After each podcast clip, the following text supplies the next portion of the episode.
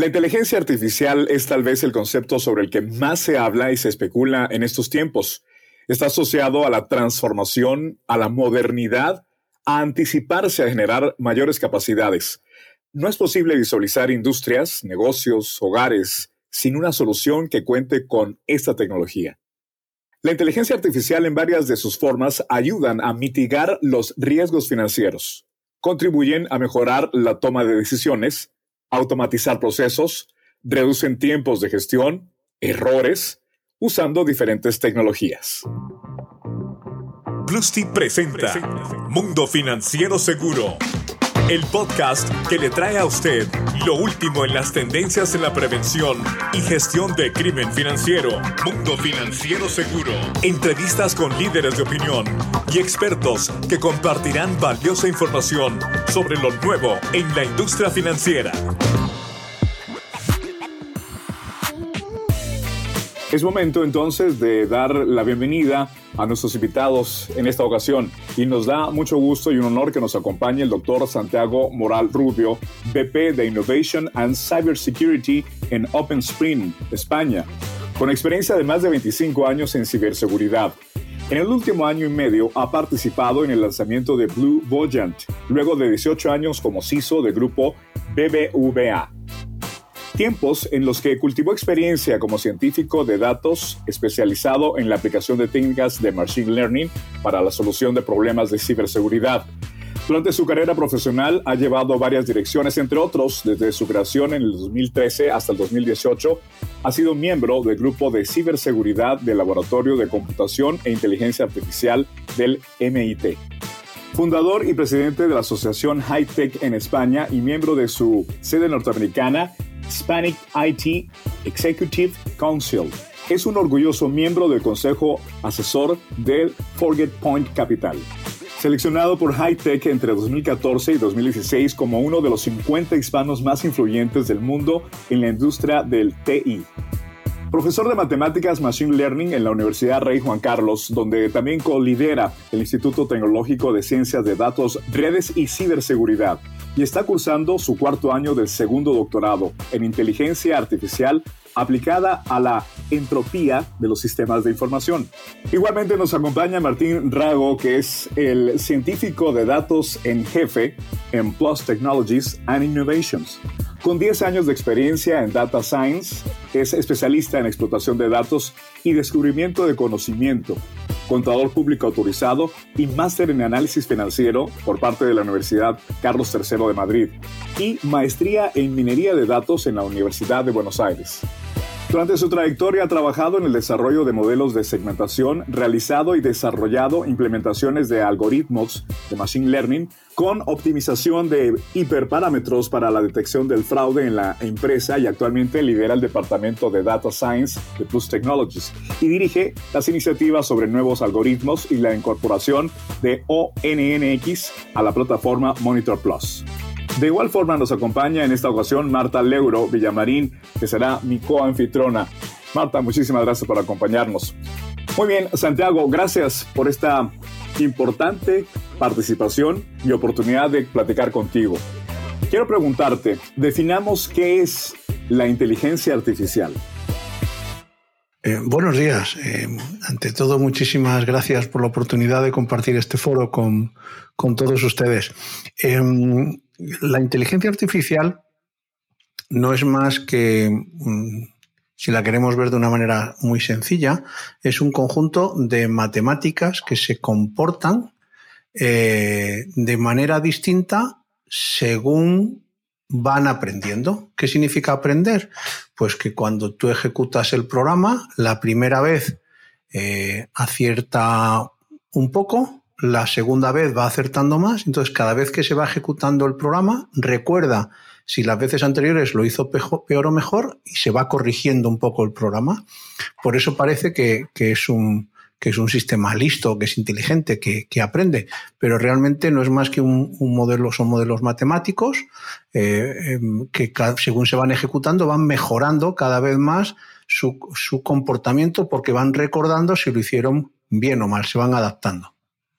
Santiago, un gusto tenerte en este podcast y quería preguntarte ¿Qué diferencia existe entre la inteligencia artificial y el machine learning?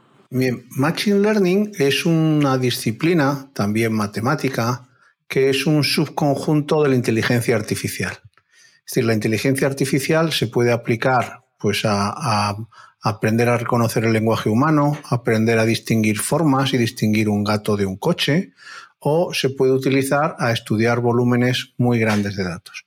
Cuando lo que estamos estudiando son datos eh, estructurados, eh, esta inteligencia artificial basada en datos, eh, ese subconjunto, de manera general se llama Machine Learning, porque son unos, son unos motores de datos que van aprendiendo y se les, se les enseña a tomar eh, unas decisiones y cada vez la van tomando mejor porque van viendo si las veces anteriores, recuerdan, van apuntando si las veces anteriores lo hicieron eh, bien o mal o, y van mejorando cada vez. De tal manera que Machine Learning lo podemos conceptualizar como un subconjunto, una parte de la inteligencia artificial muy enfocada a trabajar con dato masivo eh, razonablemente estructurado.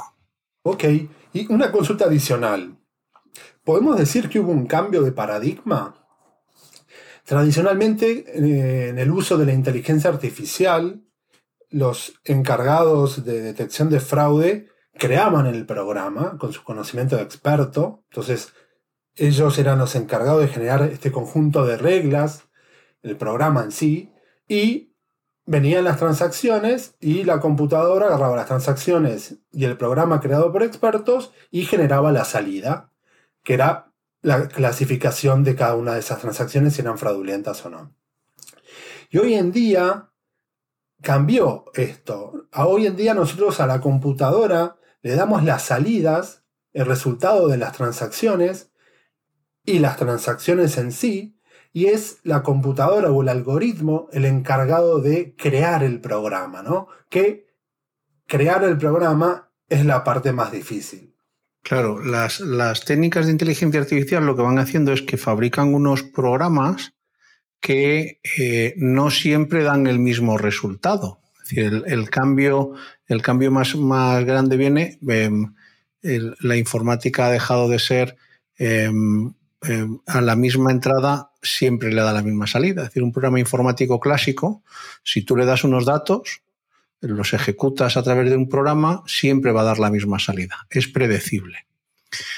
Con eh, la inteligencia artificial y el machine learning, eh, eso ha dejado de ser así. Es decir, el, el dato de salida de ejecución de un programa se vuelve a poner otra vez en la entrada junto con los datos de entrada. Entonces, cada vez que se ejecuta el programa, con los mismos datos originales de entrada, su resultado es distinto. Se supone que su resultado cada vez es mejor porque va aprendiendo, pero ha cambiado, ya no, ya no es determinista, ya el mismo dato de entrada no genera el mismo dato de salida. Y eso es uno de los cambios eh, más importantes junto con lo que comentabas, que es el programa que se está ejecutando se fabrica por un sistema de inteligencia artificial que es el que decide ese programa cómo se va a comportar y eh, vuelve a regenerar el programa eh, n veces cada vez eh, haciéndolo más fino para el trabajo que tiene que hacer. Eso es un cambio importante porque es un programa que fabrica programas. Y ahí podríamos llegar al punto que hay algunas experiencias muy interesantes que son sistemas de inteligencia artificial que fabrican sistemas de inteligencia artificial. Eso en el extremo, pues la evolución irá en esa, en esa dirección. Es un gusto para mí estar eh, realizando este podcast en compañía de estos invitados de lujo. Yo quiero ponerme como, como en, la posición de ser la responsable de un área de fraude de una entidad financiera. Y mi pregunta para Santiago sería, en el contexto de prevención de fraudes de seguridad, ¿cómo me ayudan estas tecnologías? Bien, estas tecnologías em, te van a ayudar porque vas a ser capaz de, por un lado, molestar menos a los clientes, es decir, eh, vas a tener menos eh, falsos positivos, cuando tú estás trabajando en modelos de prevención de fraude, hay algunas veces que te equivocas y entonces paras una operación que era buena. Entonces estás molestando a un cliente, le estás impidiendo hacer un pago con una tarjeta de crédito, le estás impidiendo conectarse a la Internet pensando que, que es, un, que es una entrada, que es un pago eh, eh, ilícito y te estás confundiendo. Esos falsos positivos, los mecanismos de inteligencia artificial te ayudan a reducirlos muchísimo, con lo cual el primer impacto es que cuando incorporas mecanismos de inteligencia artificial, machine learning, a los modelos de prevención de fraude, eh, molestas mucho menos a tus clientes. El segundo efecto es que con menos gente puedes hacer mucho más trabajo. ¿Qué significa? Pues los sistemas de inteligencia artificial hacen mejores, eh, hacen más eficiente el trabajo de los analistas. ¿Por qué? Pues porque como eh, dudan menos veces, el, sistema de inteligencia artificial es capaz de decir, estas operaciones son completamente fraudulentas, vamos a pararlas, estas son buenas, vamos a dejarlas pasar, y hay una zona gris que el sistema de inteligencia artificial lo normal es que se la pase a un analista y le diga, mm, por favor, tengo dudas, mira si esto es bueno o es malo. El número de veces que el sistema de inteligencia artificial duda es menor y según lo vas enseñando, según va trabajando contigo, si lo alimentas con buenos datos, cada vez es menor. Con lo cual lo que te aporta es una ventaja competitiva de eh, tratar mejor a tus clientes eh, y gestionar más fraude con menos equipo, con lo cual te hace más eficaz desde el punto de vista de costes. Muchísimas gracias, Santiago. Bueno, continuamos ahondando más en el tema de hoy. Ahora, Martín, quiero preguntarte, ¿qué elementos clave, tanto humanos como tecnológicos, deberían considerar para la adopción de tecnologías de Machine Learning para prevención de fraude en las instituciones? A mi modo de ver, hay tres elementos fundamentales que deben de ser tenidos en consideración. El primero es el conocimiento. Este puede ser propio si la institución cuenta con un departamento de data scientist o también puede ser provisto por un proveedor externo en el caso que se le provea una solución de, prevención del fraude que cuente con tecnologías de Machine Learning. El conocimiento es fundamental para una correcta definición del problema que queremos solucionar, ¿no? ¿Qué tipo de, de transacción, qué tipo de fraude, qué tipo de variables vienen? Y definiendo bien el problema vamos a poder encontrar la solución óptima. El segundo elemento, y diría casi el más importante, aunque sea eh, eh, en, tiempo que uno le dedica, es la data. La calidad de la data, cuán completa está la data, cuán actualizada está la data, em, qué riqueza contiene la data, eh, esta data que es la que le vamos a dar al algoritmo para que aprenda a diferenciar una transacción fraudulenta de una normal. ¿no? Hay, hay, una, hay todo un paso que es el feature engineering, dentro de lo que es eh, el, todo el ciclo ¿no? de data science, de, entrenamiento de, modelos para detección. Y este feature engineering lo que hace es, a partir de ciertas variables, crear nuevas variables. Por ejemplo, si contamos con 100 variables, a partir de estas 100 variables, 100 campos que vienen en la transacción, crear miles. Y que estos tengan, enriquezcan, ¿no? Tengan riqueza, nos, ayuden a, perfilar mejor a ese cliente, a esa tarjeta, eh, cuántas eh, transacciones hace ese cliente eh, durante los días viernes, en qué horarios. Entonces, el enriquecimiento de la data es fundamental y hay una relación directa entre la riqueza que se, se le da al algoritmo en data y la performance de, ese algoritmo clasificando transacciones. en, los que trabajamos en, Data Science, la verdad que nos dedicamos casi como el 70% del tiempo a este tratamiento de la data, ¿no? a crear nuevas variables, reemplazar datos nulos, vacíos, este, por otros este, que sean útiles. ¿no? Así que bueno, es fundamental el tema de la data. Y el tercer elemento es el hardware, que también puede ser propio o también puede ser contratado. En las últimas décadas, los grandes, las grandes empresas tecnológicas han invertido miles de miles de millones de dólares en montar servidores eh, con excelentes características eh, y puestos a disposición para nosotros en la nube. Y esta ha sido una tendencia donde muchas instituciones se están volcando, ¿no? porque no requiere una inversión inicial tan fuerte y también este, si los equipos fueran propios, deberíamos a estos equipos, además de este, haber hecho esa inversión inicial, también tener que darles, bueno, mantenimiento, seguridad y demás. ¿no? Entonces, son varios los costos que, nos estaríamos ahorrando si nos vamos por la nube. Y también eh, en temas de hardware hubieron muchos avances con el uso, por ejemplo, de las tarjetas gráficas. Estas que usan los, jóvenes hoy día para jugar a los gamers, ¿no? los que juegan a los juegos de la computadora. Eh, estas tarjetas gráficas han sido adoptadas por el mundo del data science porque cuentan con muchísimos núcleos, ¿no? Muchísimos. Eh, las, hoy día una, buena tarjeta gráfica, una GPU, puede contar con más de 3.800 núcleos. Entonces, son núcleos eh, menos inteligentes que los núcleos que un CPU de una computadora, pero son lo suficiente como para poder acelerar todo el proceso de entrenamiento ¿no?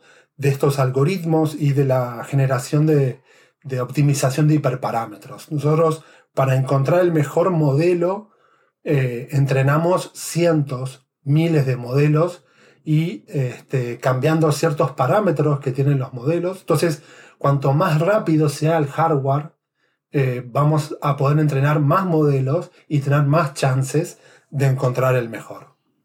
Entiendo. Ahora voy contigo, Santiago. Hablemos de errores. Basado en la experiencia, Santiago, ¿cuáles son los errores más comunes en la incorporación del Machine Learning en las unidades del crimen financiero? Yo creo que el error más importante es pensar que una vez que te has comprado un sistema de prevención de fraude, ya, ya está, ya, ya me lo he comprado, ya lo tengo. Eso, eso es un error importante porque un, tal y como estaba diciendo el compañero, eh, es fundamental alimentar bien un sistema de un sistema antifraude con o sin inteligencia artificial es fundamental que esté bien alimentado. ¿Qué datos tienen que alimentar a un sistema de fraude transaccional, bien sea de pago de tarjetas, conexión a Internet, transferencias, pues obviamente tiene que estar bien alimentado por los datos que está parando. Tienen que entrar los datos de los movimientos de tarjeta. Pero lo más importante es que para que sea un sistema que se puedan, en el que se puedan generar buenas reglas o se pueda generar buena analítica de inteligencia artificial, es fundamental que estén bien conectados por ejemplo, los reclamos de los clientes. Si no tenemos conectados los reclamos de los clientes, el sistema no aprende. No solamente no aprende el sistema automático, tampoco el humano. El analista no puede aprender bien de saber realmente cuál es la tipología de fraude que está teniendo la entidad. Es decir, cuando tienes un sistema, eh, un sistema especializado en la prevención del fraude, con sus reglas y con sus mecanismos de inteligencia artificial, tienes la base que complementa a un buen equipo humano de buenos analistas y que te fuerza a hacer una reingeniería de los procesos para que llegue la información que tiene que llegar en tiempo y forma, es decir, tiene que llegar cuando tiene que llegar y completa. ¿vale? Con lo cual, el error fundamental es pensar que cuando has comprado un sistema de inteligencia artificial, has acabado, un sistema de prevención de fraude con o sin inteligencia artificial, has acabado y es al revés. Has empezado a solucionar tu problema. A partir de ahí, te queda mucho trabajo de formar bien a los equipos y de hacer reingeniería de procesos para que los datos lleguen y para que la alimentación del sistema en su salida sea capaz de bloquear las operaciones eh, realmente fraudulentas. Gracias, Santiago.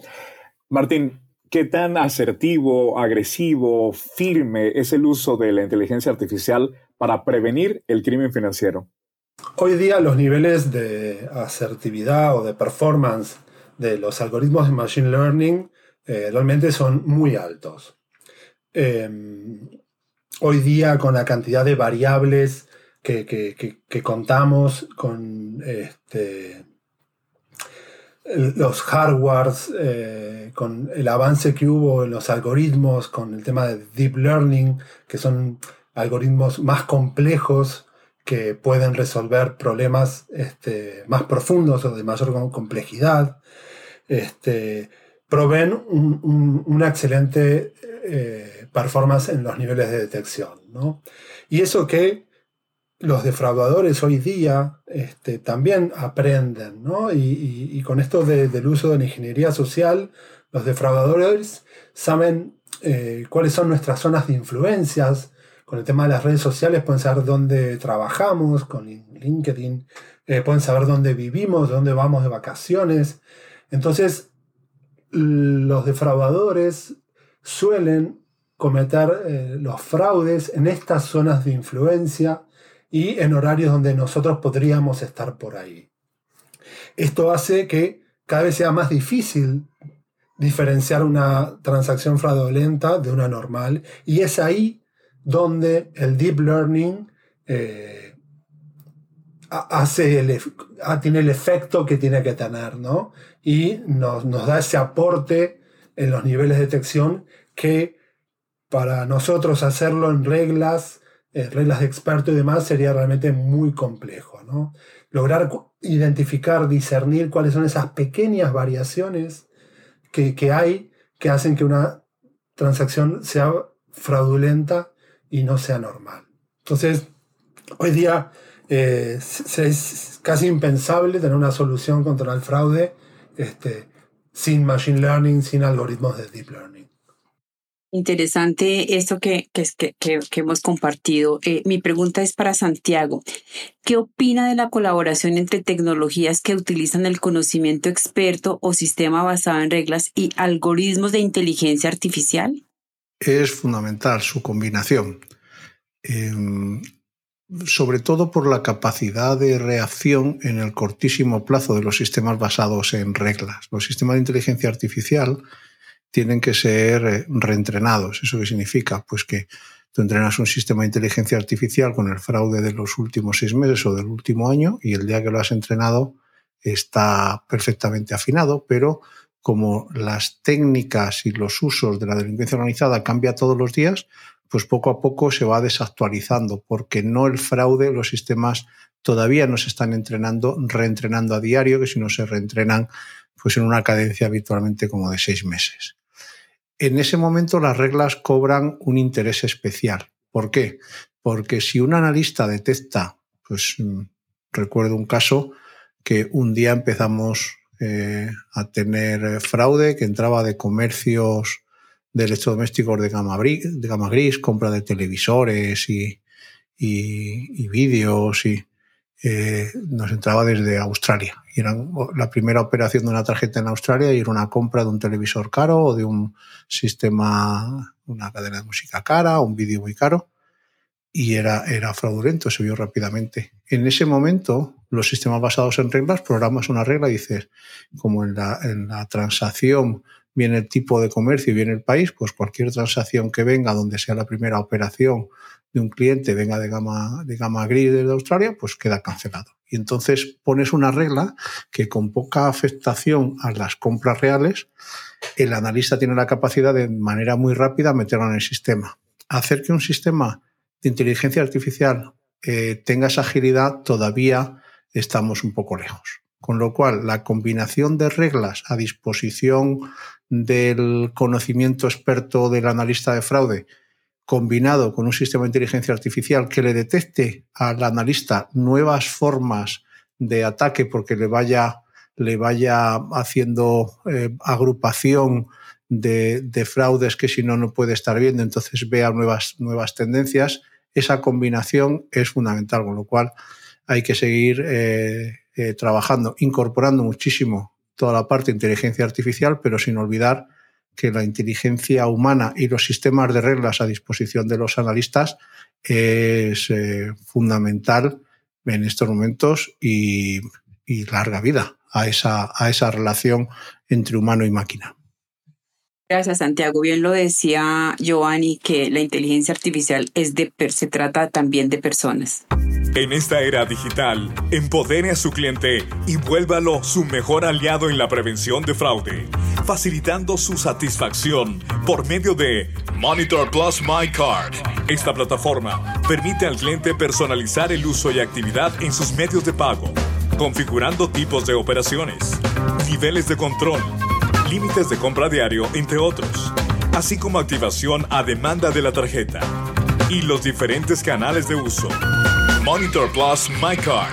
Reduzca la pérdida mientras eleva la experiencia y control de sus clientes. Santiago, eh, ¿consideras que contar con herramientas de inteligencia artificial para la gestión de riesgos de fraude permite adquirir esta ventaja competitiva este, y contribuye a disminuir el fraude? Sin lugar a dudas, sin lugar a dudas aporta una, ventaja competitiva. Eh, ayuda a disminuir el, fraude hasta tal punto que hay veces donde eh, una muy buena herramienta de inteligencia artificial eh, gestionada por unos buenos analistas, si consigues reducir mucho, mucho el fraude hasta unos niveles muy bajos, la propia delincuencia organizada, que es una industria, te abandona. Es decir, yo he conocido el, caso de, alguna entidad que ha gestionado también el fraude en tarjetas que los delincuentes no quieren hacer fraude con tarjetas de esa entidad. De esta no, porque me la van a bloquear siempre, esa no vale, no la vendo porque, porque es una tarjeta que prácticamente no, no vamos a poder robarle nada. Entonces, eso, eso se consigue con un gran sistema de inteligencia artificial, un buen equipo de analistas y un buen sistema de monitoreo basado en reglas. Todo eso conjuntado con unos buenos procesos de, eh, de eh, para tomar la información de reclamos de clientes y de la realidad, eh, te hace muy competitivo, porque eso, em, con el paso del tiempo, la industria y los clientes te lo devuelven, porque tú puedes entrar en modelos competitivos donde eh, eres capaz en extremos, he visto algunas experiencias donde un banco es capaz de asegurar eh, que sus operaciones eh, son siempre auténticas y si no el banco corre con, con, con, esos costes, con unos seguros, que si no tienes esas herramientas para que desde el punto de vista comercial puedas llegar a esos extremos, para un banco el coste en seguro sería altísimo. Es decir, desde el punto de vista de estrategia comercial es fundamental tratar bien al, cliente y entrar en modelos operativos de, eficiencia máxima en costes. Gracias, Santiago. Uno de los mayores retos para las áreas de fraude es identificar plenamente las transacciones de los clientes, de las transacciones de los delincuentes en tiempos en donde el cliente ha tenido que cambiar sus hábitos transaccionales. ¿Cree que las tecnologías van a permitir determinar, detectar estas actividades no usuales a futuro y mitigar este, este que se perfila como un reto? Eh, sí, por supuesto. Eh, tenemos que darle un poquito de tiempo. Toda esta eh, este último año de, pandemia a nivel mundial se han cambiado todos los usos de, y todos los patrones de, consumo. se ha reducido muchísimo el volumen de, fraude, pues parejo a, a la reducción de, consumo. Y, entonces, pues hay que estar en, hay que estar en un proceso de estar revaluando ahora de manera continua, muy deprisa, cuáles van a ser y cuáles están siendo y van a ser los nuevos patrones de consumo, porque la delincuencia está en ello. Es decir, la delincuencia está en sus centros de, de I más D más I, están analizando cuáles son los, los patrones nuevos de la sociedad para poder generar eh, modelos de, de uso y de fraude que sigan siendo ahora indetectables por los, por los sistemas. Y ahí la, inteligencia artificial, no usada de manera clásica para generar patrones, sino para, eh, eh, para identificar patrones de, la propia delincuencia, sino para identificar los nuevos patrones de los buenos, de los clientes, y poder de esa manera empezar a identificar mejor en estos cambios cuáles son las operaciones auténticas y cuáles son las operaciones fraudulentas. Eh, y sí, interesante, Santiago. Y yo creo que eso es uno de los mayores inconvenientes que, que existen en, en, las áreas de fraude, de poder identificar cuál es la, la transacción del cliente y cuál es la transacción de, del delincuente. Y esto me lleva a, preguntarte, pues es evidente los beneficios que entrega la inteligencia artificial de cara a reducir el falso positivo y a mejorar pues, la efectividad de, de, de fraude. Eh, sin embargo, ¿qué debería tener en cuenta para implementar soluciones de inteligencia artificial que me ayuden en este propósito? Yo creo que fundamentalmente eh, tienes que eh, mirar mucho, como entidad financiera, tienes que mirar mucho tus procesos internos. Y tienes que hacer una reingeniería de procesos internos donde los reclamos de los clientes, cuando tengan que ver por, por, denuncias de que una operación no es suya, haya, un, haya una buena clasificación de esas operaciones donde realmente si ha habido una incidencia porque algo se le ha cobrado de manera indebida a un cliente, se catalogue como tal y si realmente es una operación eh, fraudulenta se catalogue como operación fraudulenta. Uno de los grandes problemas que se encuentran aquí muchas entidades es que el fraude lo tienen asegurado y entonces pues muchas veces se cargan en fraude cosas que no son fraude porque no se hace con ese cuidado, porque total como está asegurado eh, da un poco igual. Por contraparte hay fraude que no se está mirando mucho porque con las, eh, con las normas de corresponsabilidad pues no lo paga la entidad financiera, sino que se lo queda el, comercio. Es decir, al final hay que trabajar toda la parte de fraude como un todo y eh, tomar bien nota de todo lo que realmente es fraudulento y eso meterlo eh, en, que entre en los sistemas eh, de prevención de fraude para que tanto en formato de reglas como en formato de inteligencia artificial se pueda considerar y se pueda estar mejorando la efectividad de los sistemas. Muy bien, bueno, muchísimas gracias Santiago por participar en este podcast y como conclusión quisiera mencionar estos cuatro puntos. El primero es, bueno, la obligatoriedad eh, por parte de las instituciones casi de tener eh, soluciones y tecnologías con Machine Learning, ¿no? ya sean propias o, o provistas por un proveedor. El segundo como mencionó Santiago, es el reevaluar los modelos en este año tan particular, donde los usos y costumbres eh, de los clientes han cambiado tanto. El tercer punto, y también como menciona Santiago, es el tema de la data ¿no? y la necesidad de que el sistema de reclamos esté conectado con el sistema de prevención del fraude. Y el cuarto punto es que no gana la mejor máquina, el mejor algoritmo o, el mejor especialista en fraude, sino que gana el mejor equipo. ¿no? Aquí eh, gana el, equipo formado por la máquina con el algoritmo y con un buen administrador, con un buen este, experto en temas de prevención de fraude. Muchísimas gracias, os reitero mi, agradecimiento por vuestra, por vuestra invitación y os deseo a todos eh, muchísima suerte y en estos momentos eh, muchísima salud para, para ustedes y para sus familias. Muchas gracias. Muchísimas gracias por esas palabras también de aliento al doctor Santiago Moral Rubio, que nos acompañó desde España. Gracias también a Martín Rago y a mi coanfitriona Marta. Muchísimas gracias por estas participaciones, compartir tanta información sobre Machine Learning, que pues en conclusión también es una disciplina científica del ámbito de la inteligencia artificial, como lo hemos visto a través de este podcast, que crea sistemas que aprenden automáticamente. Aprender en este contexto, entonces, quiere decir identificar patrones complejos en millones de datos. Muchísimas gracias a todos ustedes, gracias a quienes nos acompañan y nos escuchan. Y por supuesto, la invitación es para que nos acompañen en la próxima emisión de este nuevo podcast en esta nueva temporada. Soy Juan José Ríos. Hasta la próxima.